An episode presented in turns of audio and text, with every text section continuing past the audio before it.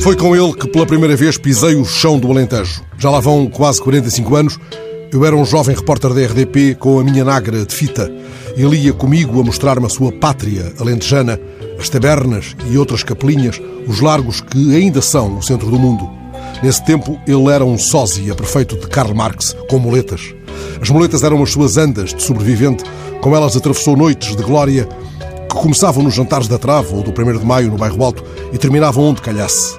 Certa vez, madrugada alta, num bar mal afamado, um rufia, a cair de bêbado, apontou uma pistola aos circunstantes. Ficámos paralisados e foi ele, Mário Murcho, alentejano de Alcáçovas, quem desarmou o desordeiro com um golpe fulminante de muleta.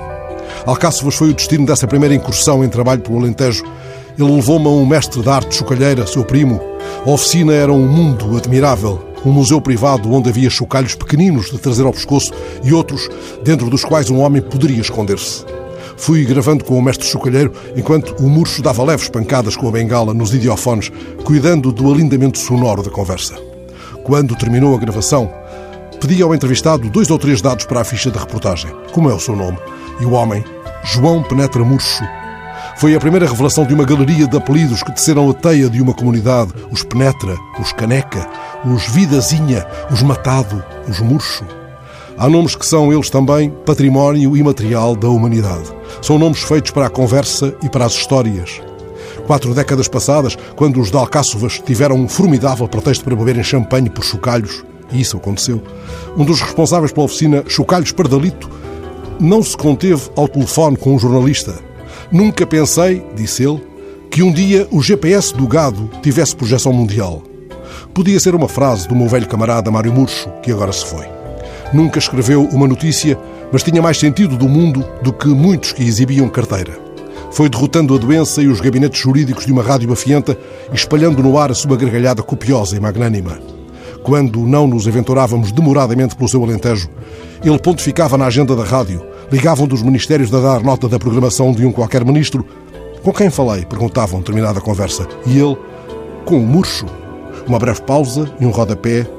Murcho só de nome. Tinha tiradas desconcertantes. Quando traziam para a mesa o que a sede e a fome reclamassem, podia acontecer que ele dissesse: Só tenho medo que isto me faça bem. Ou se lhe perguntavam as horas: São três e meia, aqui e em toda a parte, menos em Beja. Certa vez, madrugada alta em Vila Alva, Manuel da Fonseca comentou para o meu gravador o timbre das vozes das mulheres que cantavam enquanto preparavam migas para a mesa larga. Ele estava ao lado do Manuel e guardarei para sempre essa imagem de uma fraternidade em Cante. Tal como outras à mesa da cavalariça nas entradas, com o Fernando Caeiros, o Carlos Júlio e outros amigos de Castro Verde.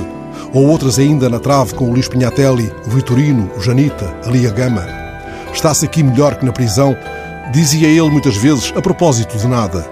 As tiradas dele onde permanecer à mesa onde envelhecemos, sacudindo a morte para mais tarde. As grandes tiradas do Mário Murcho. Murcho, só de nome.